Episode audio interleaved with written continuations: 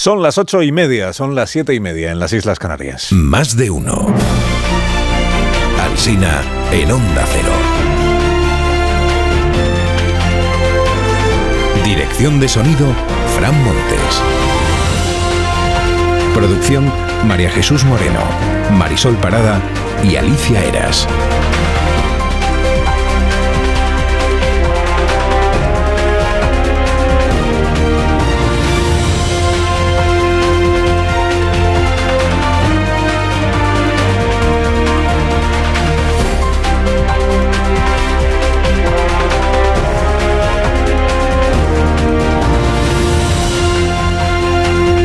Estamos como cada día, ¿eh? bueno, que cuando no es sábado y domingo, como cada día y como cada viernes. Aquí estamos hasta las 12 y 20 de esta mañana. Luego en emisión local hasta las 2 de la tarde, desde las 6, contándoles cómo está empezando este día. Alberto Garzón anuncia que deja la dirección de Izquierda Unida cuando ya nadie recordaba que Alberto Garzón dirigía Izquierda Unida, incluso, incluso que existía.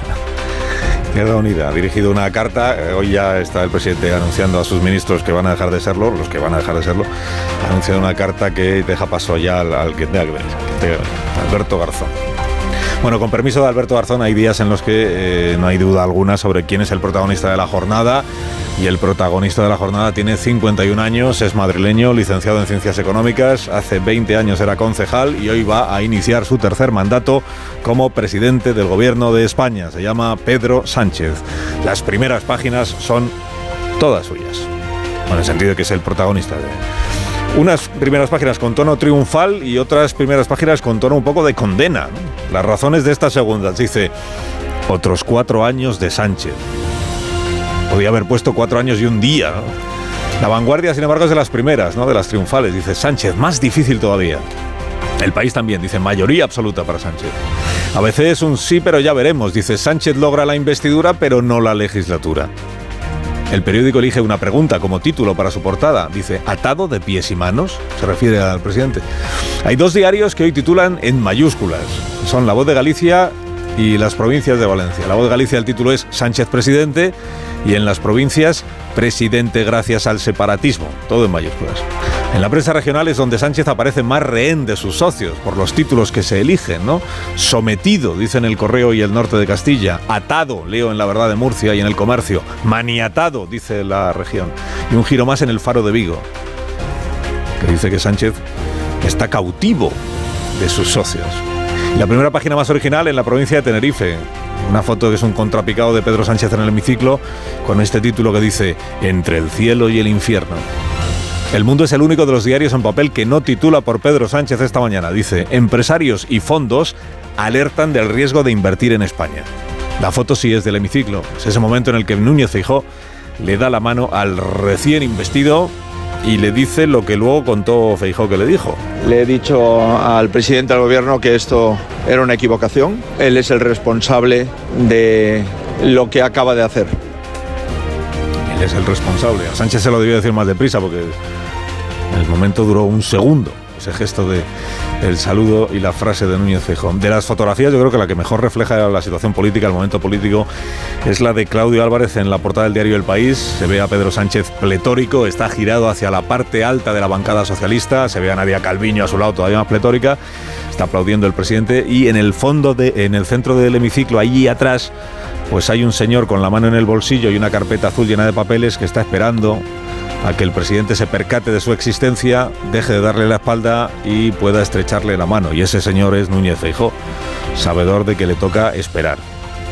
A esperar. Y a esperar. Javier Casqueiro ve doble juego en esta actuación de Núñez Feijó ayer. Felicitar, pero luego salir a contar lo que le había soltado a Pedro Sánchez. Doble, cara, dice Casqueiro. Hizo Feijó un discurso en la tribuna atronador y casi ultra para terminar admitiendo la legitimidad del gobierno de Pedro Sánchez. El español titula Nueva legislatura con profunda fractura social y dice que el presidente inicia su mandato con esta imagen del muro que él mismo ha elegido. Se pregunta el español qué piensa hacer Sánchez con los españoles que están al otro lado de ese muro. Jorge Bustos bautiza la táctica de Sánchez como dextrofobia. Dice, así como Donald Trump prometió un muro en la frontera porque odia a los mexicanos, Sánchez ha prometido otro muro en mitad de España llevado por la dextrofobia, que es el odio a las personas de derechas. La apelación al, recién investido para que tenga presente a la España que no le quiere sigue presente hoy en muchos de los comentarios que se publican. El país admite que la legislatura no va a ser fácil por los equilibrios que va a tener que hacer el gobierno. Dice, le compete al líder armar un gobierno solvente y explicar mejor sus proyectos para tranquilizar a los moderados que no le votan y conjurar el fantasma de la ruptura social. Ricardo Duda en el mundo recuerda una viñeta de Daniel Gascón, una viñeta que dice, por un pluralismo sin gente de derechas. Sánchez lo ha vuelto a hacer, celebra Jordi Juan en la vanguardia. Dice que el nuevo reto del presidente es superar los desencuentros que existirán entre los partidos que le dan apoyo. Pero tan importante como eso, añade el director de la vanguardia, es acentuar el clima de convivencia que se ha generado en Cataluña. Entiendo que se refiere Jordi a promover la confianza y la convivencia en toda España. En toda España. Sánchez no gobierna solo para Cataluña. A Per Aragonés lo entrevistaron ayer tres minutos en la BBC. Les colocó la mercancía averiada esta del referéndum pactado de independencia. The first stage uh, was some agreements to release the political prisoners. Uh, we are working for an agreement. For an agreement to have a referendum in Catalonia. This is our proposal.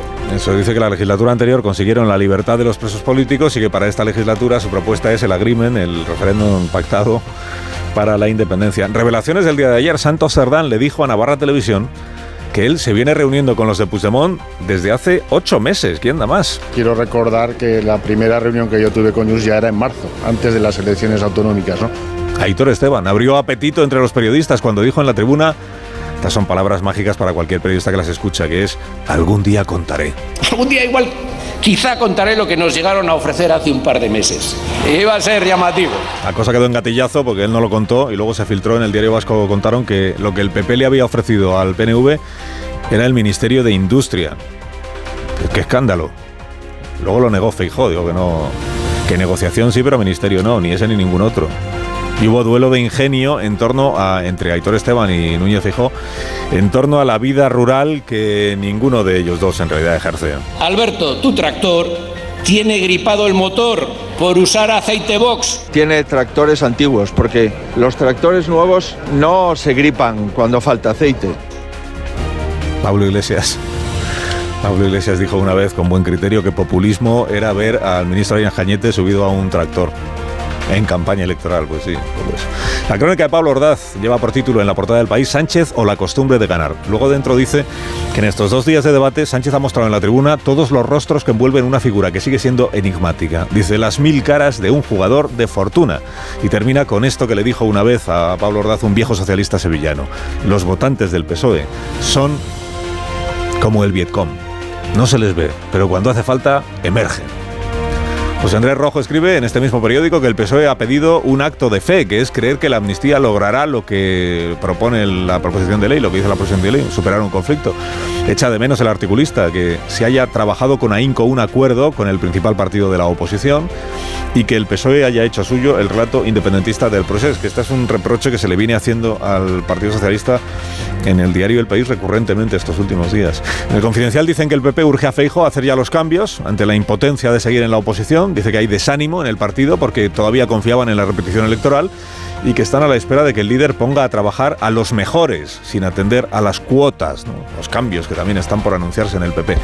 Y cambios en el gobierno, quinielas de ministros, quinielas de ministros. Si acaba teniendo cartera todo el que hoy es nombrado en las crónicas, va, va a haber 57 ministerios en España. A los más mencionados como nuevos ministros en los últimos días, Chimo Puig, Fernández Vara, Milagros Tolón, exalcaldesa de Toledo, destronados todos ellos en mayo, se añaden hoy David Vegara, que fue secretario de Estado de Economía, creo recordar, con Rodríguez Zapatero, como posible nuevo ministro de Economía, David Vegara, Eva Granados, actual portavoz del PSOE en el Senado, es PSC, está lo de la cuota del PSC, ¿verdad? Se salen Iceta y, y Raquel Sánchez, de igual entran David Vegara, Eva Granados, Mercedes González, que es PSOE de Madrid, fue directora general de la Guardia Civil un ratito, y suena como ministra de Interior. Eugenia Rodríguez Palop, eurodiputada de Sumar. Todo el mundo da por hecho que el ministro de Cultura va a ser Urtasun, pero hay un diario, creo que es Voz Populi, que dice que esta señora Rodríguez Palop podría ser ministra de, podría ser ministra de Cultura. En todas las quinielas, por cierto, cae grande Marlasca. Y suena Margarita Robles, responsable del CNI cuando a Per Aragonés lo tenían infectado con Pegasus, como ministra del Interior. O sea, no solo caería Marlasca, sino que sería relevado por su némesis, que es Margarita Robles. Y no, no aparece Rodríguez Zapatero como ministro de Exteriores en ninguna quiniela. Si no es ministro de Exteriores, Zapatero tendrá que seguir ejerciendo de ministro portavoz.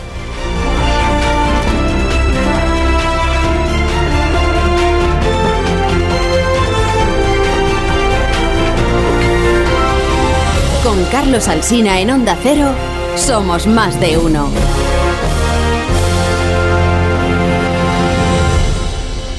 Si necesitas una pequeña ayuda para recuperar tu regularidad, escucha con atención. Di adiós a los gases y a las digestiones pesadas con Bio3 Vientre Plano. Si te sientes hinchada después de cada comida, toma Bio3 Vientre Plano. Verás cómo mejora tu bienestar digestivo. Bio3 Vientre Plano en sobres monodosis, con probióticos megaflora reforzados con prebióticos e hinojo para obtener resultados reales. Consulta tu farmacéutico y notarás la diferencia. Es la recomendación de Bio3 Vientre Plano.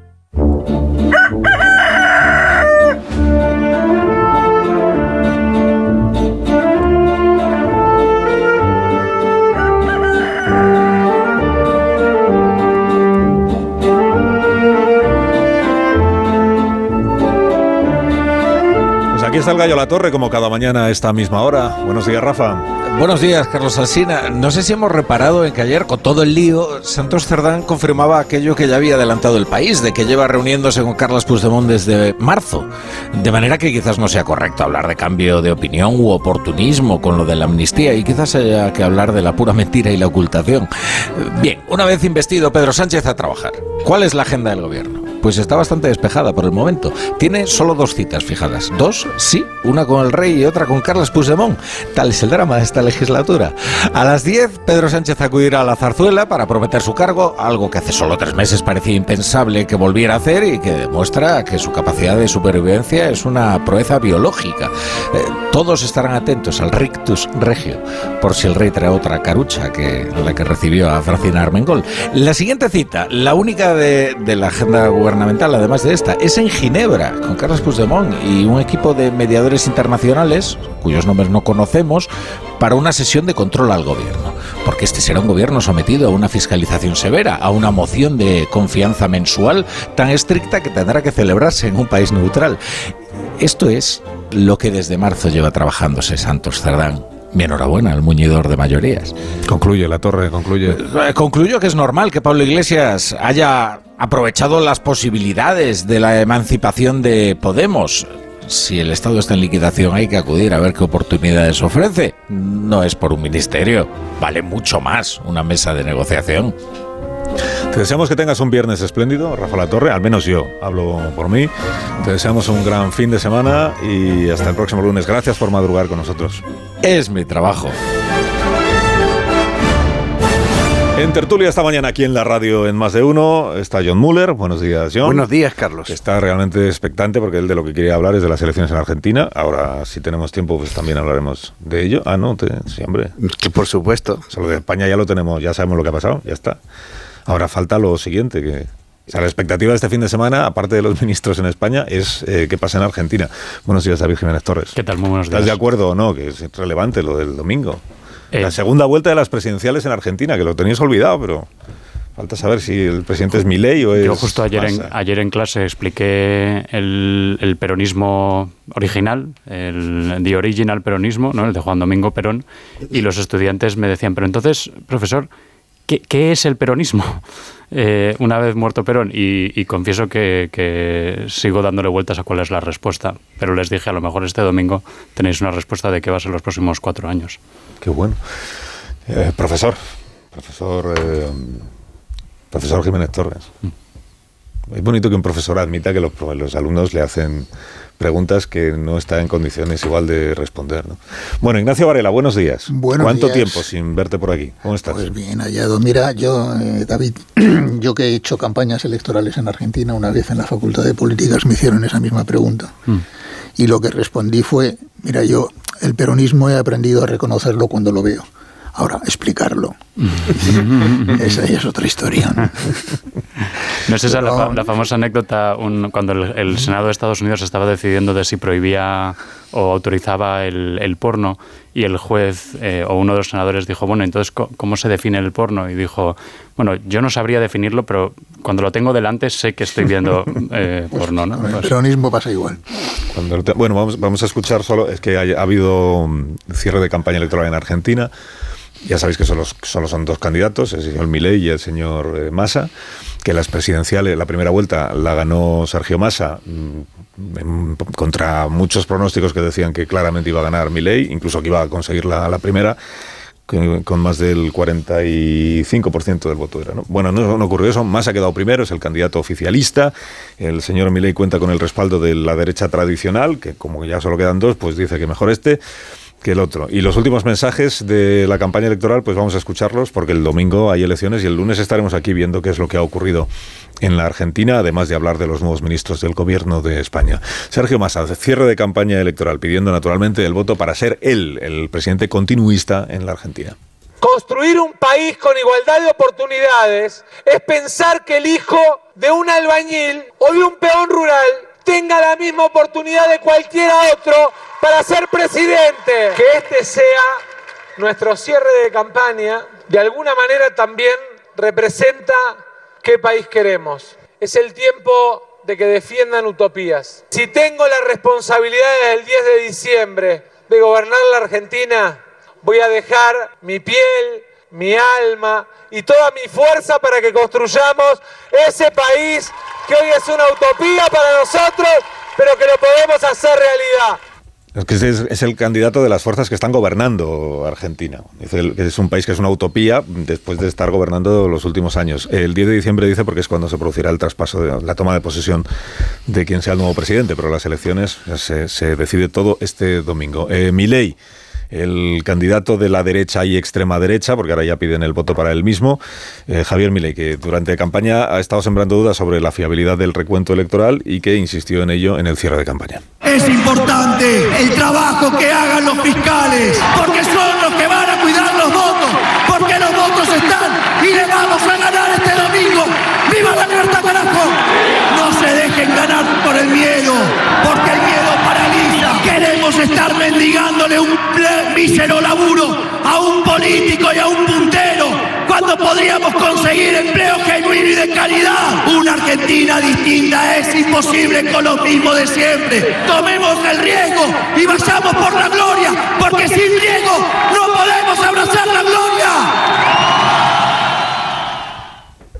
dicen que Pachi López hizo un discurso vehemente en el Congreso de los Diputados. Vamos. Hombre, si, si, tienes, si para ganar una segunda, una segunda vuelta, eh, que en realidad en Argentina son casi tres vueltas. Sí. Eh, para ganar una segunda vuelta, normalmente el éxito acompaña a aquel que es capaz de moderar su posición cuando se da este caso de que los extremos son los que llegan al final. Eh, el, es moderar su posición, claramente Massa lo está consiguiendo y Milei no. Eh, aunque, aunque ley lo ha intentado, pero hay cuestiones de su personalidad que se lo impiden, y por mucho que Macri y los demás se sumen, se lo impiden. Pero primero quiero subrayar que aquí hay una profunda anomalía en estas elecciones en un régimen presidencial como es el argentino, y es que el señor Massa es ministro de Economía y de Hacienda, y ha sido capaz de desviar 1,5% del PIB argentino a gasto electoral a bonificaciones para determinados sectores sociales, a una serie de medidas que son puro clientelismo y que es lo que le ha permitido levantar cabeza en una primera vuelta siendo el ministro responsable de que un país tenga más del 100% de inflación.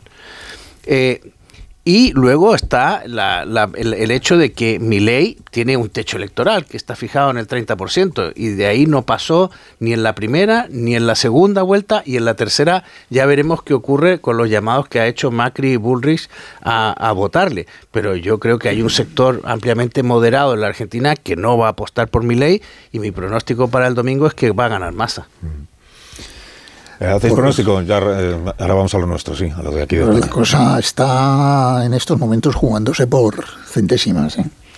en las encuestas. Sin duda, Milei le ha supuesto un, un empujón sustancial el apoyo público de Mariano Rajoy, que no sé qué coño pinta Mariano Rajoy apoyando a un tipo de la extrema derecha, ¿verdad? Un momento, Pero- un momento pensé que hablabas en serio y sin ironía. Digo, ¿qué, qué le ha pasado a Varela? Ahí puede estar, Pero- ahí puede estar la clave. Pero la cosa Como- está, como gane. la cosa está verdaderamente ajustada. ¿no? Lo que pasa es que yo creo que ya en la primera, en la segunda vuelta, en la, en la primera y en la segunda vuelta las encuestas se equivocaron en Argentina y se van a volver a equivocar. Dices que son, que son tres vueltas porque incluir las primarias. Porque ¿no? incluyo el paso, que son las primarias obligatorias, que, Pero no es que un de problema- hecho no es es, el momento donde recibió el voto de castigo el gobierno, como le pasó a Sánchez en las municipales y autonómicas. Y en cambio, en la, en la primera vuelta presidencial, que en realidad fue la segunda, ya el electorado actuó como dicen los franceses que actúa el electorado en las segundas vueltas. En la primera se vota con el hígado y en la segunda se vota con la razón. Pero no es un problema tanto en Argentina de izquierdas y derechas, porque el peronismo no se sabe. o sea, no se sabe lo que... Hay un libro que habla de cuatro peronismos. clasificar ideológicamente, ideológicamente eso, lo que pasa es que es verdad que en ese país existe la sensación de que en tiempos de tribulación al final hay que confiar en el peronismo sencillamente porque saben mandar. El peronismo lo que es esencialmente es un gran aparato de poder y por cierto se dice que Sergio Massa es el llamado a desmontar no el peronismo sino el kirchnerismo. Eso es. Sí, después, de haber, par- después de haber participado en él, Después de haber haberse haberse salido de beneficiado él, del voto que- Después de haberse participado, después de haber participado en él, con él. eh, eh, luego haberse enfrentado en él, haber estado a punto de entrar en la coalición de Macri hace unos años, quiero decir, la trayectoria de este individuo, hablando, antes hablabas del carácter camaleónico de Pedro Sánchez, en fin, este, este Massa ha pasado, ha recorrido todo el... Bueno, pues vamos a, vamos a hablar de Pedro, de Pedro Sánchez, que por cierto, si gana Milei, es verdad que los pronósticos están más decantados, aunque sea por la mínima por Sergio Massa, pero si gana Milei la presidencia de la Argentina el domingo, está por ver que Pedro Sánchez le felicite, le dé la enhorabuena, porque le utilizó en su discurso de investidura, digamos, como prototipo, como ejemplo de- del fin del, del fin del mundo. No costó mucho trabajo acercarnos a Meloni, ¿eh? cuando tuvo que hacerse. Luego, si se ha abrazado a la que fue juzgada como lideresa de la extrema Sí, derecha sí, italiana, con menos problemas Sánchez va a abrazarse a Milei.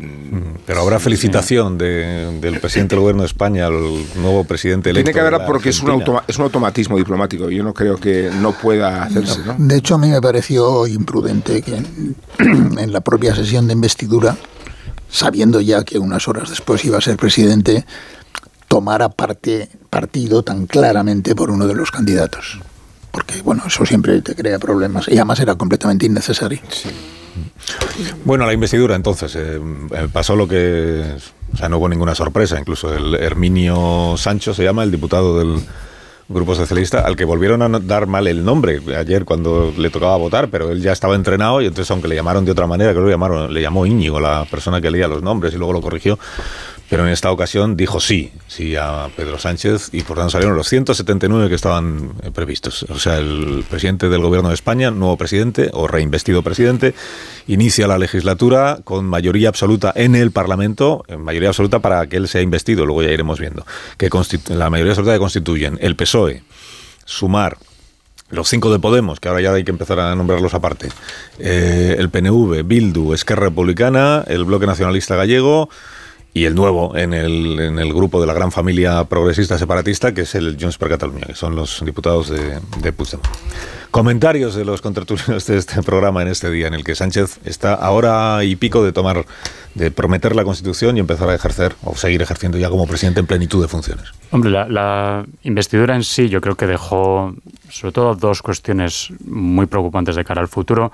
La primera, el evidente discurso netamente frentista del, del presidente del gobierno, sin hacer ninguna concesión ni siquiera de calar a la galería de esto de voy a intentar ser el presidente de todos los españoles, incluso de los que no me votaron, etcétera. No hubo nada de eso. Todo el discurso eh, auguraba la idea de que esta es una legislatura de confrontación, de enfrentarse a la mitad de los, de los españoles y también A mí me preocupó mucho el comportamiento de Armengol y en particular su choque con, con, Abascal. Me, pareció muy preocupante que ya desde el principio la presidenta del, del, Congreso ya demuestre de una manera tan palmaria su falta de neutralidad, incluso se considerase a sí misma con derecho a réplica a uno de los discursos que se estaba haciendo desde, desde la, tribuna. Eh, y más allá de esto, yo creo que tenemos por delante una legislatura, mm, yo creo, inédita en su perspectiva de confrontación entre el gobierno de la nación y las comunidades autónomas a las cuales el propio a las comunidades autónomas gobernadas por la oposición que son la mayoría y a las que el presidente del gobierno colocó en su propio discurso como el, el enemigo a batir y además como la razón de ser de su propio gobierno ¿no? su gobierno nace para combatir las comunidades que gobierna el Partido Popular con, apoyo de Vox. Y ya por cerrar, también, hablando de situaciones inéditas, yo no sé muy bien qué, pensar de esto del mediador, porque esto, además, Feijóo lo señaló desde la tribuna. Esto es una usurpación de las funciones del Congreso de ser quien, quien controla la acción del Ejecutivo. Ahora, la acción de controlar el Ejecutivo, ¿no? el debate sobre el Estado de la Nación se va a hacer en la carrera de San Jerónimo y en Ginebra. Y probablemente tendrá más importancia para la legislatura lo que se dictamine en Ginebra que en, la carrera de San Jerónimo. Y yo, ya por cerrar, solo la... Una, legislatura que nace de una medida tan divisiva, tan polarizadora, tan excepcional y tan dañina para el Estado de Derecho como ha sido la amnistía, solo puede ser una legislatura divisiva, polarizadora, excepcional y dañina para el Estado de Derecho. Varela.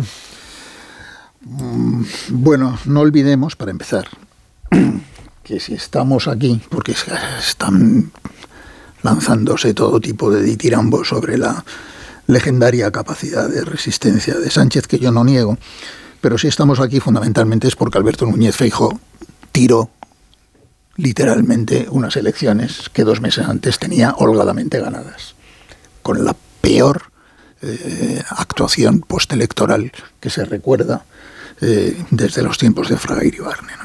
O sea que, y eso va a pesar sobre la base social del Partido Popular, que hasta ahora ha estado en la, digamos, a la expectativa. Y no digo yo que le vaya a crear una crisis orgánica, no se la va a crear porque tiene el colchón de su poder territorial, que es muy grande, pero, pero lo pagará. Lo pagará en términos de desconfianza de su base social, a la que defraudó claramente porque le prometió lo que no pudo darle. Bueno, y lo que hemos visto en esta investidura es un Pedro Sánchez ensoberbecido, que se siente victorioso tras haberse visto al borde del precipicio, y el que además la derrota en las elecciones autonómicas y municipales y la victoria, entre paréntesis, pero es victoria puesto que le ha llevado a la Moncloa, eh, en las generales, hace al Partido Socialista aún más dependiente de su persona es un partido que es muy débil en los territorios y muy fuerte en la cúpula, en el gobierno, lo cual anula definitivamente cualquier alternativa. Sánchez hoy sabe mejor que nunca y es plenamente consciente de que media España lo detesta y bueno, pues ha renunciado completamente. Y viceversa, Claro, y entonces ha renunciado por completo a tratar de eh, reconciliarse con esa media España. De hecho, el otro día que es verdad que yo creo que ha hecho el, discurso más sectario de su carrera, eh, pues trata de erigirse en el caudillo de la otra media. El otro día se quedó a un milímetro de negarle los derechos de ciudadanía a 11 millones de personas. Es el, el desprecio más absoluto. Y además lo curioso es que esa otra media pues se presenta como un movimiento de resistencia. Es curioso, ¿no? Porque eh, Sánchez llegó al poder a lomos de una coalición negativa y así sigue.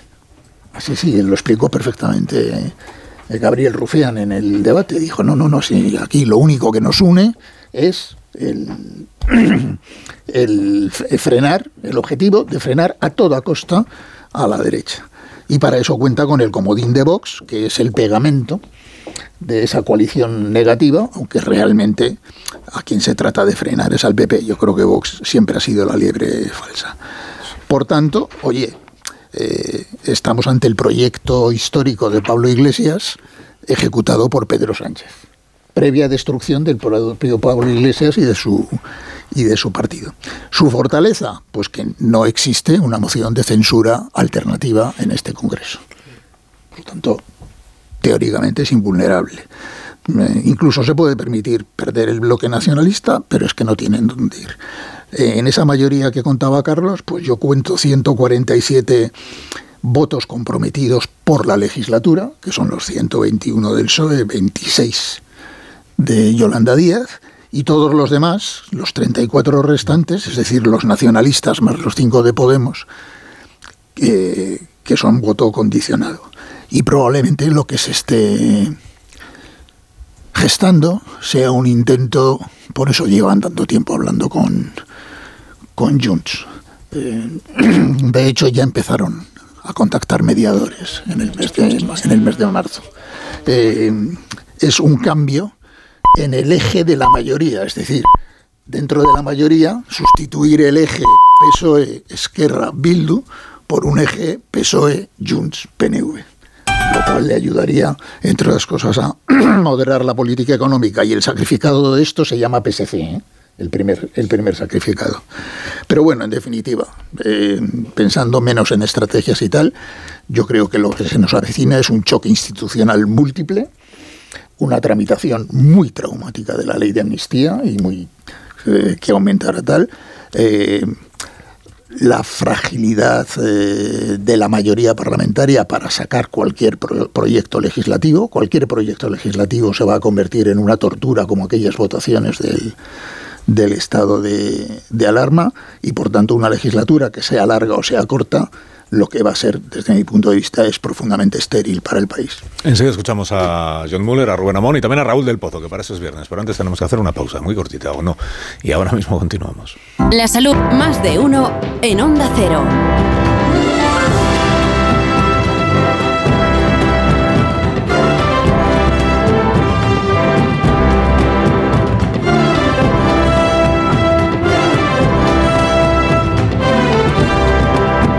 7 minutos, una hora menos en las Islas Canarias. Estamos aquí en más de uno. Estamos en tertulia esta mañana con Ignacio Varela, con John Muller, con David Jiménez Torres y con Rubén Amón. Eh, noticia esta mañana es el fallecimiento de Agustín Ibarrola. Ibarrola, eh, mm, artista, pintor, escultor, sobradamente conocido eh, y además muy significado también en los tiempos en los que había que plantarse frente a la banda terrorista ETA y todo lo que traía consigo en aquellos tiempos también fue pues, uno de los protagonistas de la resistencia contra todo aquello. Enseguida saludamos a Maite Pagaza Ortundúa y hablamos, si os parece, de, Ibarrola y también de una... Hay otra manifestación convocada este, no sé si es sábado o domingo, ahora nos lo contará Maite Pagaza Ortundúa, convocada 18 de noviembre, mañana me dicen, mañana en Madrid eh, contra la amnistía a las 12 del mediodía y en la plaza de Cibeles. Están detrás de esta convocatoria o convocan esta concentración diversas asociaciones y fundaciones que forman parte de esto que llamamos la sociedad civil. Pero antes de eso vamos a recibir a Raúl del Pozo porque es viernes y tenemos que celebrar el vino. Buenos días, Raúl. Buenos días. ¿Qué tal? ¿Cómo estás? Bien. Me alegro muchísimo. Pues cuando tú quieras, que empiece viva el vino. Ha triunfado Pedro Sánchez con sus cómplices del separatismo ridículo y pueblerino que decían los republicanos. El nuevo gobierno de coalición progresista y plurinacional ha sido recibido con lanzamientos de huevos, agresiones, cargas policiales en Neptuno y manifestaciones en Ferraz. Los separatas exigen unos autodeterminación, otros transferencias de la seguridad social, impuestos, algunos 15.000 millones de lala y todos que se reconozca su territorio como nación. La respuesta de la gente es rodear las sedes del PSOE. Pachi López ha advertido que no alimenten a la bestia porque nos acabará devorando. Pedro ha ganado y hay gente que ya lo considera un monstruo maquiavélico y otros un burlanga. Abascal lo vio riéndose como Nerón cuando quemaba Roma, aunque no quemó Roma Nerón, pero en fin. Alberto Catalán de UPN definió el nuevo gobierno como el resultado del engaño, la falsedad y la mentira. Trillerismo puro resumió. Aitor Esteban le soltó a Feijó, Alberto, tu tractor tiene gripado el motor por usar aceite vos. Le contestaba así porque Feijó comentó que habían dejado el tractor por la olla y el martillo. Feijó felicitó a Sánchez con un apretón de manos diciéndole, esto es una equivocación, tú eres el responsable de lo que acabas de hacer. La violencia de momento es solo verbal. Los varones y los ropones tienen la palabra cuando Europa se inhibe. Europa no dice nada. El canciller alemán y la presidenta de la Comisión han felicitado a Pedro. Hemos pasado del turnismo al frentismo y el odio se contagia entre los que han votado el apaño. Eh, es decir, Bildu detesta al PNV, Podemos a Sumar, RC a Junts. O sea, que esto puede acabar a ostiones. Querido Carlos, hay que recordar en el día que Rosalía cantaba en Sevilla Se nos rompió el amor, las palabras de Eurípides. Donde no hay vino, no hay amor. Viva el vino.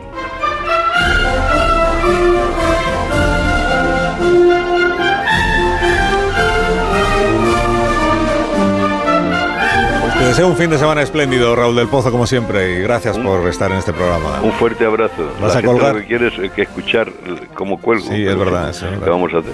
Bueno, pues cuelga. ¿Cómo- ¿Cómo quieres que cuelgue hoy? Hoy, hoy con una pirueta. Hoy tienes que lanzar. Muy bien. Pues la hago, la hago, pero no se me ve. Vale. Muy bonita la pirueta. Bueno, ha caído de pie el teléfono. Porque entre lo- los muchos logros de Raúl del Pozo está, creo que es la única persona de España que consigue juntar a Rosalía y Eurípides en la misma frase. Es- me pareció verdaderamente genial. Y que es capaz de no renunciar a, a Nerón quemando Roma, pero a la vez eh, Fact-checking. admitir fact-checking.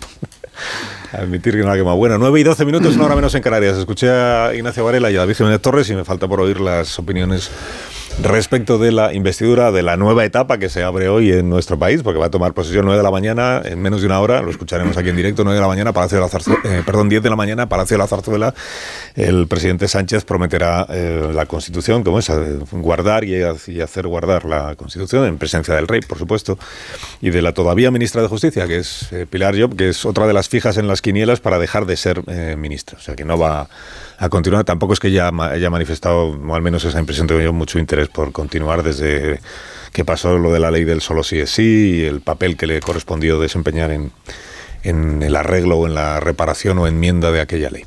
Bueno, Müller y Amón, venga, A ¿cómo ver. lo veis? Eh, a mí, bueno, yo creo que mis compañeros han descrito lo que yo creo que fue más una moción de censura que una investidura. Eh, porque, como, como subrayaba Rufián, efectivamente era más fácil poner de acuerdo en contra a los, a los partidos que apoyan a Sánchez que ponerlos de acuerdo a favor detrás de un proyecto común. Y yo creo que eso, como pasó en 2018, va a terminar eh, condicionando la evolución de la legislatura. Eh, aunque se ve que Sánchez ha ido aprendiendo respecto de estas configuraciones de gobierno. Por ejemplo, yo creo que es muy importante el acuerdo del PNV y del PSOE que excluye determinados, determinadas leyes que eventualmente podría dictar la coalición a nivel nacional, excluye al País Vasco y a los territorios forales del cumplimiento de esa normativa. Y me refiero en concreto a la normativa de la, de la posible jornada de 37 horas y media. Eh, precisamente ahí hay una cláusula foral que ha incluido el PNV en su acuerdo que le permitiría sortear y hacer que sea inaplicable en, su territorio. Eh, lo cual inutilizaría, por ejemplo, lo que mucha gente está diciendo de que los cinco votos del PNV podrían frenar el avance de esa legislación y el cumplimiento de, esa, de ese acuerdo entre Sumar y el PSOE. ¿no? Va a ser interesante entonces ver desde esta perspectiva de acuerdo de coalición negativa, como eh, decía Ignacio, de ver cómo se plantea la legislatura, porque aquí va a ser difícil encajar eh, las demandas de la izquierda por una parte y las demandas de los nacionalistas y los particularistas por otra, ¿no? Eh, es interesante también, y también lo dijo Rufián, que no está Ciudadanos en el Parlamento. Ojo, que eso le quita un burladero a Sánchez en la gestión de, esta, de, esta, de esta mayoría parlamentaria. Y luego, yo creo que el gran, la gran incógnita y lo que a mí me, me pone más nervioso de cara a lo que está empezando son las concesiones a, los catalanes y sobre todo estas que digo de al PNV y, eh, y a Navarra, em, donde lo que se está dibujando es la posibilidad de un descarrilamiento institucional. No un descarrilamiento institucional legal, en el sentido legal del asunto, porque lo que va a ocurrir no va a ser que Sánchez va a vulnerar la Constitución, no, para eso tiene el Tribunal Constitucional que le irá bendiciendo todos los elementos de mutación constitucional, que no de reforma, que es lo que se va a poner en práctica en esta legislatura lo que va a pasar con nuestra constitución no es que va a ser reformada por una mayoría parlamentaria es que, y por las mayorías suficientes, es que va a ir siendo reformada por iniciativa del gobierno del Parlamento con la benevolencia de un tribunal constitucional ad hoc que va a aceptar pues todos los avances que se planteen desde Cataluña y desde el País Vasco. Eh, bueno, pues esto nos va a llevar a un modelo mm, prácticamente confederal. Vamos a pasar de una apuesta federal a un modelo confederal, donde ya estamos viendo las numerosas concesiones, sobre todo económicas, que se han planteado para Cataluña, pero es que no son menores las del País Vasco. Solo para el euskera digital, 100 millones de euros en los próximos cuatro años. O sea, nunca ocurrió una cosa así, salvo con los famosos 15 millones que creo que le dio Rajoy en su momento al Basque Culinary Center. ¿no? Eh, en fin, yo creo que esto hay más heterogeneidad en la coalición, menos piezas que tocar este peligro de la mutación constitucional que va a estar sobre la mesa y bueno, me parece que el precio de que las mujeres no vuelvan a la cocina, que es lo que ha dicho Sánchez, es que Puigdemont sea amnistiado junto con otros delincuentes y eh, como ocurrió en la última legislatura donde eh, el precio de mantener la coalición de izquierda fue que los violadores salieran a la calle, ¿no? Eh, me dais un minuto que tengo a Maite Pagazortundúa, que es eurodiputada en el Parlamento de, Estrasburgo y que eh, ella misma escribía el otro día, recordaba en una columna en el diario La Razón, que hay una concentración convocada para el día de mañana eh, en el centro de Madrid, en la Plaza de Cibeles, en contra de, la amnistía y de lo que supone el pacto del PSOE con Junts per Catalunya. Maite Pagazartundúa, en el Parlamento de Estrasburgo, bien sabe todo lo que ha pasado en los últimos años respecto de Puigdemont, precisamente, de la inmunidad parlamentaria, de, de la batalla que han librado la mayoría de los eurodiputados españoles, incluidos los del Grupo Socialista, para que el resto de Europa no olvidara qué significa eh, Carles Puigdemont, qué significa él y qué, y qué, con, y qué conexiones tiene y quiénes son sus, sus, padrinos en la Unión Europea y fuera de la Unión Europea, singularmente en Rusia, con Vladimir Putin. Eh, Maite Pagaza, buenos días. Maite, buenos días. Buenos días. Buenos días, Maite, no te, no te escuchaba, perdóname. Ahora sí. Este, sí. ¿Me, escucha a mí? Buenos días. Sí, hola. Sí. Sí. Maite, ¿está usted ahí? Sí, estoy aquí. Ah, ahora sí, ahora sí. Ahora sí. Bueno, gracias por atenderme esta mañana, lo primero. Eh, ah, y lo, y lo, primero, que es que hemos dado la noticia de que se ha muerto Agustín Ibarrola, y, recordaba yo a los oyentes que además de su trayectoria, de su obra artística, eh, si por algo se significó en, en, lo que es la vida ciudadana y la, y la, vida civil, de la sociedad civil, fue en la oposición al terrorismo de ETA en los tiempos en los que era muy complicado, muy arriesgado plantarle cara a lo que significaba el, terrorismo y el entorno que había en torno al terrorismo en la sociedad vasca, jaleando, justificando y apoyando lo que hacía la organización Etarra. O sea, que Maite Pagazortundúa ha tenido eh, una relación muy estrecha, muy, muy directa con Agustín Ibarrola. Sí. sí, la familia, bueno, toda la familia, somos amigos desde hace muchos años. Estamos pues muy, muy tristes, muy apenados pero mm, lo que creo que debe saber eh, quien esté escuchando el programa es que él ha luchado, él ha luchado siempre por la libertad, ha sido un grandísimo artista, pero además un hombre que nunca se ha escondido. Desde el punto de vista civil, desde el punto de vista de ciudadanía, él peleó contra el franquismo durante el franquismo y, sufrió cárcel por ello y todo tipo de, bueno, de desgracias económicas asociadas. Durante la transición eh, les quemaron el caserío agentes de la ultraderecha e inmediatamente, como pasamos de la dictadura de Franco a la dictadura del nacionalismo obligatorio, pues fue perseguido y por defender las libertades atacaron también su obra. Eso era como atacar, como mutilarle eh, personalmente, porque era un artista muy, en fin, que, que vivía, que vivía su, su creación artística de una forma pues muy singular y muy una gran, con un gran talento.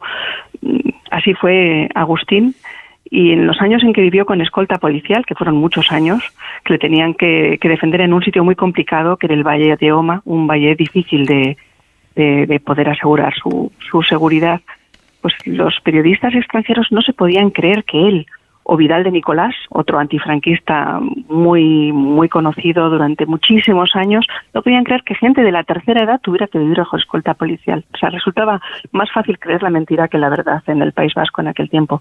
Ahora también es casi más fácil creer la mentira que la verdad en el resto de Europa con respecto a lo que pasa en nuestro país. Solo una pequeña alusión. ¿Qué tal, Maite? Soy Rubén Amón. Es que Agustín era muy amigo de mi familia, pero mucho, es mucho. Mm. Y, está muy bien que se le reconozca esta dimensión política, pero que se subordine a la dimensión de vanguardista internacional, porque no necesitó ser perseguido para exponer en los mejores y mayores museos del mundo. Eh, desde una plástica y un lenguaje vanguardista que han conservado con el paso del tiempo y que lo convierten en, en una figura de muchísima reputación sin ninguna condenación política. ¿eh? O sea, le digo que el artista nunca necesitó de la persecución para brillar con la originalidad de su obra, solo era eso. Em, no, no, sin, duda. De hecho, han vuelto a inaugurar el, bosque, mm. el bosque de Oma, que es es una de las cosas que más atrae desde el punto de vista del turismo cultural internacional. La, creatividad, la creatividad de Agustín su evolución desde la parte más social hasta la parte del color, las traviesas, eh, las, en fin, es, es, es, absolutamente singular. Habría que hablar mucho rato de, mm. de, todo lo que nos ha aportado desde el punto de vista de las vanguardias y de, de la modernización constante, porque nunca paró de evolucionar como artista. las piedras en Llanes, son tantas cosas las que ha hecho Agustín, las esculturas en Alemania, en fin, es, es extraordinario. Hablemos de la verdad y de la mentira y, de la Unión Europea y del Parlamento Europeo en el que trabaja eh, Maite Pagaza Ortundua. ¿Cuánto y cómo está teniendo usted que explicar a compañeros eurodiputados suyos de otros países lo que ha sucedido o lo que sigue sucediendo en España respecto de esta figura que se llama Carlos Puigdemont, que hasta el 23 de julio para el partido que gobierna España pues era poco menos que un desahuciado político al que no había que hacer caso en en términos políticos y, cuyo único, lo único que se esperaba de él, digamos, es que fuera entregado de una vez a la justicia española y cómo desde el 23 de julio para el partido que gobierna España se ha convertido mm, pues en una figura de relieve en la mayoría progresista y en una referencia necesaria con la que hay que entenderse y, a la que hay que amnistiar para que pueda presentarse en nuestro país en, breve. ¿Le, está costando mucho explicar esto a Maite Pagazortundúa a sus compañeros de otras nacionalidades o no? Sí, porque en 2017 peleamos muchísimo día y noche para que se entendiera la gran operación, además de desinformación, luego vimos por qué esa desinformación funcionaba también, porque había injerencia rusa y todavía no, no conocíamos, eh, no, no sabíamos identificar los, los signos, no, tanto a nivel español como a nivel europeo no veíamos tan claro cómo se utilizaban las redes o cómo se utilizaba Russian Today o Sputnik y dejó mancha, porque calumniar deja mancha. ¿eh? no, no lo olvidemos. Y, entonces estuvimos trabajando día y noche para hablar de lo que significaba el atacar a la separación de poderes con esas leyes de desconexión, la violencia política que existía y lo que significaba que más de la mitad de la población catalana eh, tuviera sus derechos eliminados por una parte que los nacionalistas en general suelen pensar que sus ideas y sus deseos están por encima de las ideas de los demás. En el caso de los nacionalistas mm, violentos que tuvimos en el País Vasco, encima estaban sus ideas por encima de nuestra vida. Pero era muy complicado de explicar porque como la parte, digamos, poderosa que era el Estado eh, parecía estar con menos posibilidades de explicarse que la parte que atacaba al Estado, pero que se vendía con, como victimista. Ya era bastante difícil de explicar entonces. Después llegó Puigdemont al Parlamento de una forma bastante inopinada. Hemos peleado en fin, durante años para hacer las cosas bien y para poder demostrar que no tenía que ser parlamentario y cuando estamos a punto de ganar esa batalla, cuando ya se había convertido en un personaje pues excéntrico en el sistema del Parlamento, ningún grupo político lo ha aceptado, porque las siglas de las que él viene fueron expulsadas del, del grupo liberal en el que estamos nosotros, los de Ciudadanos, eh, por corruptos, por todo el tema de CIU, por el 3%. O sea, fueron echados del Partido Liberal cuando este hombre llegó a las instituciones, fue a los no inscritos, porque ningún grupo quiso eh, tomarle en consideración y ahora lo convertimos en el referente de la gobernabilidad de España. Desde el punto de vista reputacional, eh, como país hemos perdido muchísimos, muchísimos, muchísimos enteros por falta de coherencia. Porque nuestras cancillerías han estado trabajando en contra de lo que significaba eh, esa, ese golpe a nuestras instituciones y a nuestra estabilidad constitucional y ahora han retirado todo ese argumentario de la página web de las cancillerías. Es terrible que, nos encontremos en una situación así porque mm, somos como unos chisarabis desde el punto de vista de, nuestra reputación de país. Yo llevo algunos días intentando que en este programa comparezca Irache García, que es la responsable del grupo parlamentario socialista en el Parlamento Europeo. Eh, con, con, ningún éxito, como sabéis, porque no, porque no ha habido maneras. Porque Irache García ha hecho este mismo trabajo durante muchos años y además lo ha explicado en este programa reiteradamente. El trabajo de explicar quién era Puigdemont y quién no era, el trabajo de explicar por qué era un prófugo, un fugado de la justicia española y no un dirigente que mereciera ningún reconocimiento y ninguna legitimidad. Pero claro, desde que han cambiado las cosas, pues mm, entiendo que en el grupo parlamentario socialista también han decidido que no conviene o que no, o que no hay argumentos convincentes como para explicar este ver a Irache García sentada con Puigdemont bajo el cuadro ese de la urna gigante eh, firmando pues un acuerdo de entendimiento entre Junts y el Partido Socialista. Bueno, he dicho que hay una concentración este sábado a las 12 del mediodía en la Plaza de Cibeles. Están detrás de esa convocatoria o están en la convocatoria, mm, creo que son 100 asociaciones. Entre ellos está el fundador en su día de Sociedad Cívica Catalana. Eh, el señor Gamo. Y hay un montón pues, de fundaciones y de asociaciones. Y estará Nicolás Redondo, creo, estará el Corcuera, Leguina, Paco Vázquez, Rodríguez Ibarra, Mayor Oreja, María Sangil, son personas que han confirmado su asistencia. Maite Bagazartundúa también estará en esa concentración mañana. Todos fascistas. Sí, pero yo estaré en Bruselas porque tengo un pequeño problema de oído y he tenido que suspender el vuelo. Pero estamos montando concentración aquí también, en, delante del Parlamento. Eh, ¿Con qué, ¿Con qué argumentos, con qué, cuál será el mensaje que se quiera defender en estas concentraciones, Maite? Pues lo que los convocantes han indicado y todos los ciudadanos que nos parece bien vamos a, seguir es que cada uno de nosotros como ciudadanos podemos eh, tener eh, nuestro compromiso y hacer algo en favor de que esta pesadilla termine cuanto antes. El no en mi nombre es una de las de los lemas y después es pues para ser libres e iguales a favor de la ley, en contra de la amnistía, en contra de la impunidad. Estos son los elementos fundamentales porque en el campo de las ideas les han dado la razón. Es eh, posiblemente lo más grave de todo. Pero en el campo de los hechos les han dado impunidad. Esa combinación de dar impunidad en el campo de los hechos y la razón en el campo de las ideas no, no es algo solo táctico. Eso le voy a decir mi opinión personal, ojalá me equivoque, es que hay una operación consciente de avance no solo en retóricas populistas, sino en algo muchísimo peor. El populismo vende y da mucha estabilidad eh, política en muchos países y yo creo que Sánchez ha decidido que la socialdemocracia no está muy bollante en muchos países occidentales democráticos europeos y que el populismo mm, que tiene vigor en lugares pues como Argentina u otros lugares han estado ustedes hablando, pues que le puede dar muchas oportunidades de poder, pese a la barbaridad que supone el poder caer.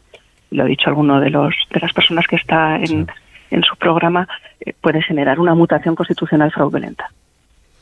La semana que viene se celebrará también en el Pleno del Parlamento Europeo el debate sobre la ley de amnistía española. Ayer el señor Fijó aludía expresamente a este debate, digamos que le da una, o le quiere dar una gran relevancia el Partido Popular. ¿Usted, usted qué espera del debate en el Pleno del Europarlamento la próxima semana? Hombre, yo creo que va a ser muy bronco.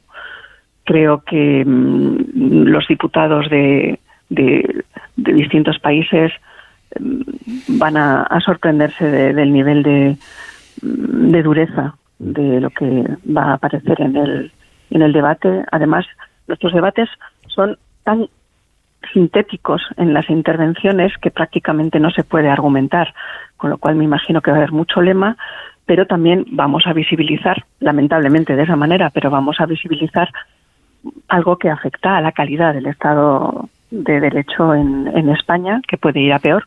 Solo hemos abierto la puerta, iremos viendo sucesivamente los los distintos pagos, porque Sánchez no se ha librado con la investidura de los pagos. Entonces, todas las cesiones que significan eh, ir en contra de principios europeos como por ejemplo el de cohesión. Mire, es como si Bulgaria y Rumanía tuvieran que pagarle a Alemania y a Holanda para que tengan privilegios desde el punto de vista económico. Eso por una parte. Y es como si países donde las constituciones además son militantes tuvieran gente segregando la, en fin, lo que es la, pura nación eh, que depende de, de todos los ciudadanos. O sea, esas cosas de una manera muy abrupta se van a poner sobre la mesa y lo que significa abrir la puerta a algo que no, no lleva mayor calidad desde el punto de vista democrático porque los jueces están señalados. Ya hace años que empezó Pablo Iglesias a señalar a los jueces con una retórica populista que iba en contra, eh, en contra de la, del puro ejercicio de, del Poder Judicial independiente para autocensurarlos, para generar autocensura. Esto lo conocemos en otros países, pero está muchísimo peor. Ya, en fin, hasta el juez García Castellón ha tenido que pedir amparo al Consejo General del Poder Judicial. Vienen tiempos muy difíciles y por eso es importante que pensemos qué podemos hacer cada uno. Es lo que habría pensado Agustín Ibarrola, sin duda. Maite Pagaza, gracias por haber hablado con nosotros esta mañana. Que tenga buen día. Muy buen día a todos. Gracias y buenos días. Eh, voy a hacer una pausa, luego escuchamos a Rubén Amón, que tiene un cierto interés en sí, tengo... manifestar también sus opiniones, es verdad, pero es muy, una persona disciplinada que se somete a la dictadura del reloj. Mientras no sea al reloj de la democracia. Maite Pagaza es eurodiputado por Ciudadanos y en su día fue militante del Partido Socialista de Euskadi. Claro, por eso ha dicho Ignacio que es una fascista, ¿no? tiene todo, todo, fascista. Todo fascista. Todo fascista. Todos los condicionantes. Y Barrola también. También. un minuto. Y ahora seguimos.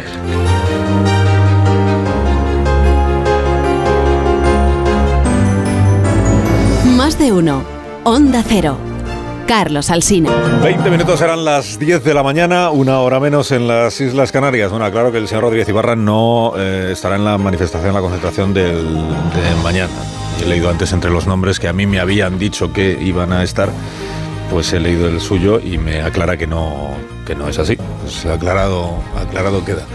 Eh, también atribuí a las 8 de la mañana, yo estoy ahora en fe de, fe de ¿cómo se dice? Fe de, rectificaciones. Fe de rectificaciones.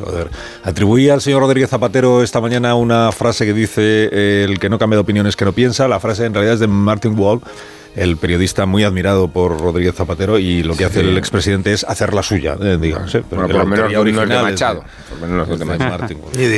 del, gran, del gran Machado. Del gran Machado. De Manuel.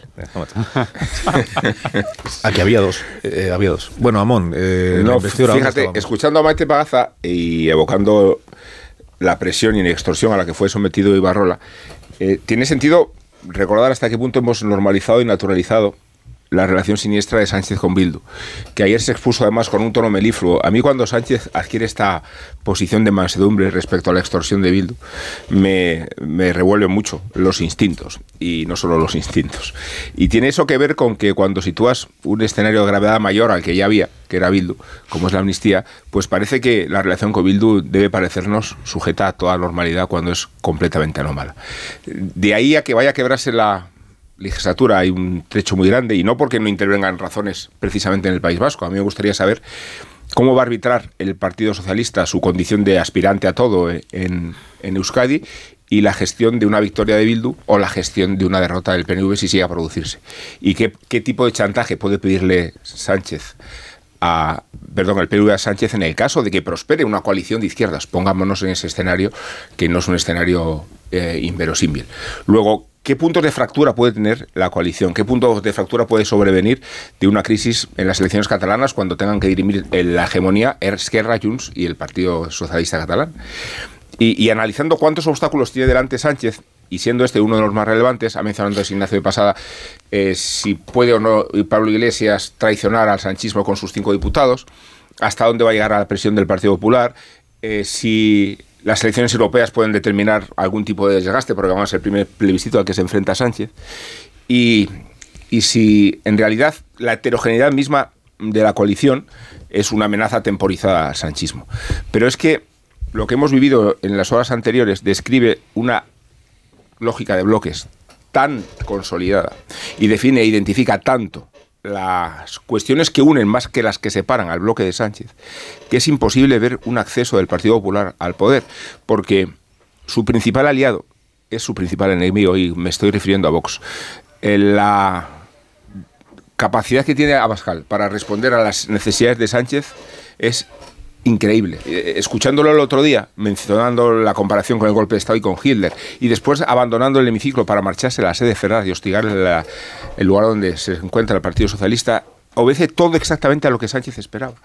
Luego, el Partido Popular tiene un pésimo aliado con su principal socio, y en cambio Sánchez tiene un magnífico grupo de aliados con sus peores eh, interlocutores, que tendrían que ser los partidos nacionalistas, pero que con el objetivo común que identifica a todo el bloque, yo que les auguro una solidez de cuatro años sin grandes sobresaltos, pese a todos los objetivos que diferentes que los diferencian. Hombre, uno de los precisamente retos del Partido Popular en esta legislatura es a partir de estos gobiernos autonómicos que a los que ya nos hemos referido tanto, precisamente demostrar o tranquilizar a la sociedad que en las elecciones generales vio con preocupación la, la, posibilidad de que el Partido Popular gobernara con Vox, precisamente que esos gobiernos autonómicos demuestren un modelo propio que no solo tenga éxito en la gestión de, del día a día de, la, de la, cuestión pública, sino que además pues, demuestre que no es verdad que se produzca un retroceso de derechos si el Partido Popular gobierna apoyado en,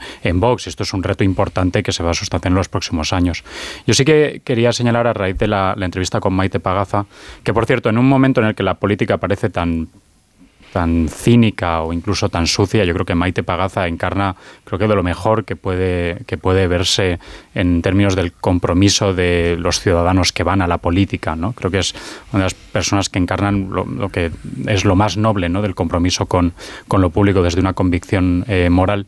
Pero creo que ella ha destacado bien cómo la amnistía culmina esta gigantesca operación de desmontaje de lo que fue la respuesta a la crisis de 2017. Y no la respuesta del Estado, como se dice constantemente, sino la respuesta de la democracia española. Porque es que hay que recordar que en 2017, precisamente, el Estado en muchos momentos titubeó.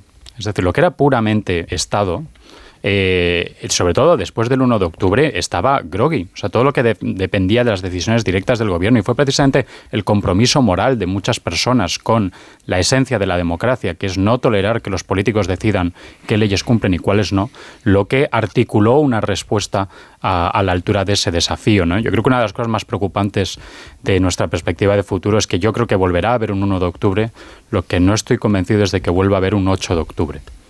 Es decir, que habrá otro envite eh, separatista, pero yo creo que la, lección que, se extrae de lo que ha sido el desmontaje por parte de Sánchez y el Partido Socialista de la respuesta a la crisis de 2017 es, es desanimar cualquier interés en volver a intentar moverse para defender nuestra Constitución.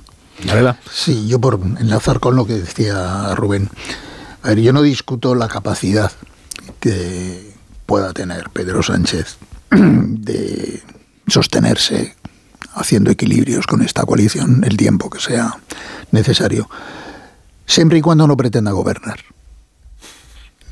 Es decir, eh, el problema es que, mira, él ha firmado seis pactos con seis partidos distintos. Si los pones todos juntos y los lees uno detrás de otro, llegas a la siguiente conclusión. si este señor cumple y paga todas las facturas que figuran en esos pactos, primero, habrá creado un modelo curioso y muy progresista de solidaridad invertida, es decir, de los territorios pobres financiando a los ricos, lo cual generará una oleada de agravios territoriales y ahí es donde entra lo que decías de los gobiernos autonómicos del, del PP convertidos en fuerza de choque.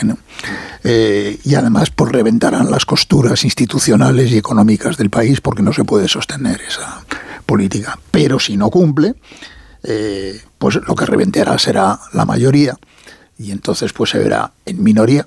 No pasa nada, ¿eh? le hemos visto gobernar con 85 diputados. Lo que quiero decir, por eso decía yo lo de la legislatura estéril, es que esto se puede sostener cuatro años, pues no lo sé, hacer futuribles puede ser que sí. Lo que no es es compatible con gobernar. En el acuerdo del Partido Socialista con Sumar, si lo comparas con el que hace cuatro años firmó con Pablo Iglesias, aquel primero estaba lleno de compromisos legislativos, anunciaban ocho o diez reformas de la Constitución y tal. ¿Te lees este? No hay nada. O sea, no hay calendario legislativo. Es decir, son conscientes de que no van a poder legislar con este Parlamento. Pero, eh, por lo tanto, va a ser una legislatura de puro aguante.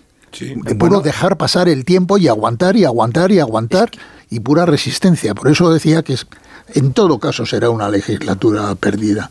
Oye, y hay una cosa que me decía, que ha dicho John y que me preocupa, porque yo creo lo que más estoy temiendo es el choque este institucional múltiple, ¿no? De Tribunal Supremo contra Tribunal Constitucional, comunidades autónomas contra Gobierno Central, Congreso contra Senado. Claro, que estemos tratando con esta naturalidad la presunción de parcialidad del Tribunal Constitucional es casi tan nociva la presunción como la parcialidad misma. Es decir, el daño está hecho. Y claro, lo que pasa es que por otra parte, pues es un secreto a voces que nadie verbaliza, pero que es un secreto a voces, que es muy probable que toda esa finura jurídica que se le atribuye a la ley de amnistía no sea ajena a la pluma del presidente del Tribunal Constitucional. ¿no? Eh, entonces, a mí es que me parece que realmente, aparte de todo lo que estés diciendo, eh, el nivel de deterioro institucional al que podemos llegar en los próximos tiempos. ese es el problema. Es yo creo que lo que has dicho además abona la tesis de que estamos en una legislatura con una coalición negativa. O sea, esto se va a parecer más a lo que ocurrió entre junio de 2018 y la convocatoria electoral de abril del 19 que a lo que pasó a partir de 2020 cuando el gobierno llegó, bueno, es verdad que se encontró con la pandemia, pero había un programa pactado con Podemos especialmente, ahora no, hay nada de eso. Eh, pero a mí lo que me preocupa es lo siguiente.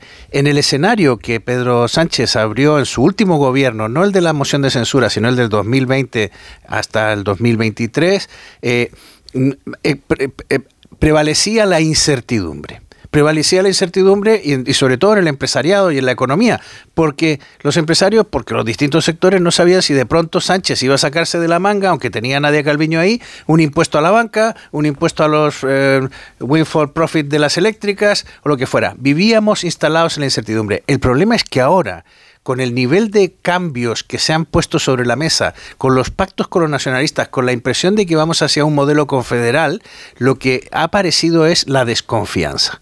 Y la desconfianza es extraordinariamente dañina para una sociedad, porque la desconfianza parte del momento en que hay mucha gente que está diciendo aquí hay un 42% de locos y descriteriados en este país que le vota a Pedro Sánchez o que le apoya. Entonces, esto ya no es solo la desconfianza hacia las instituciones, que eso podría traducirse en incertidumbre, sino desconfianza social que es enormemente destructiva. Y yo recordaba en un artículo el otro día que en América Latina, en Iberoamérica, la desconfianza es el principal factor de retraso económico porque lo que obstruye mm. es lo que se llama la productividad total de los factores, que es la manera en que un país puede organizar sus distintos elementos productivos para hacerlo de una manera más eficiente. Y esto es lo que ayer decía el señor eh, Juan Roch de Mercadona, que como no es uno de los que depende del BOE, es de los pocos que habla claro, como le pasa a Mancio Ortega y a otros que no dependen del BOE. Y lo ha dicho con toda claridad. La desconfianza, la discordia, lo que ha aparecido en estas dos últimas semanas en España, que es el hecho de pensar que nuestros propios compatriotas a lo mejor tienen un plan oculto que nosotros no sabemos a dónde nos va a llevar, es muy destructivo. Y si me, si permites añadir una cosa brevísima, es que todas las eh, investiduras, todos los presidentes que han triunfado en una investidura, incluso aunque fueran repetidores, la propia investidura, porque además venían de ganar unas elecciones, les, les ha fortalecido, es decir, han empezado la nueva etapa en una situación de mayor crédito social, de mayor confianza, con perspectivas optimistas que luego se deterioraban o no. Este es el primer caso que yo conozco en donde a todo el descrédito social acumulado sobre la persona de Pedro Sánchez, la desconfianza, la idea tal, se ha agudizado. Es decir, es el primer presidente que sale de una investidura peor de lo que entró. Ignacio Rodríguez Burgos, la actualidad económica de esta mañana en medio minuto, cuéntame. Pues mira, a toda velocidad como talgo, que sigue subiendo por la posible OPA de los de un grupo húngaro. Deciros que los mercados financieros suben con fuerza, España también, 0,55 arriba, está en zona de máximos, los valores que más avanzan, Arcelor, la aerolínea IAG y la inmobiliaria Merlin, y eso que el ladrillo está tocado, la venta de casas retrocede a niveles del 2020. Eh, hay que apuntar eh, que hoy el Banco de España publicará los datos de la deuda pública, la investidura ha puesto a la deuda en primer plano por las reclamaciones y pactos con Esquerra Republicana, Junts y los nacionalistas. Precisamente hoy Fitch, la agencia internacional de rating, va a publicar la nota sobre la deuda pública española cuando una encuesta de Bank of America sobre los gestores de fondos indica que España está en el último puesto de Europa como opción de inversión. Gracias Ignacio, que tengas buen día. Nos Callahan para estas personas que se van a ir. Los Callahan, que ya sabéis que son zapatos clásicos que no pasan de moda y fabricados con materiales de máxima calidad. Con Callahan vestir con elegancia y comodidad es posible. Es la fusión de la mejor artesanía con las últimas tecnologías para caminar. Encuentra el zapato perfecto para ti a la venta en las mejores zapaterías y en callahan.es. Tecnología, diseño y confort a buen precio. Adiós Ignacio Varela, que tengas buen fin de semana. Adiós. Adiós David. Adiós. Adiós John Muller. Adiós Carlos. Adiós a Amón. El- nos le reencontramos a las 11 de la mañana en la Cultureta Buena. ¿Cuánta pesadumbre lo dices? Sí, antes estará por aquí a ver si viene el cocinero, porque había dicho que venía presencialmente este en viernes. persona. Está desaparecido. A los estudios centrales. Se ha rajado. A ver si No se ha se le ha rajado para no traer nada de, de lo que había prometido. Enseguida, en cinco minutos serán las 10 de la mañana, eh, estaremos en el Palacio de la Zarzuela para asistir en directo a la promesa de la constitución del presidente investido Pedro Sánchez. Ahora seguimos.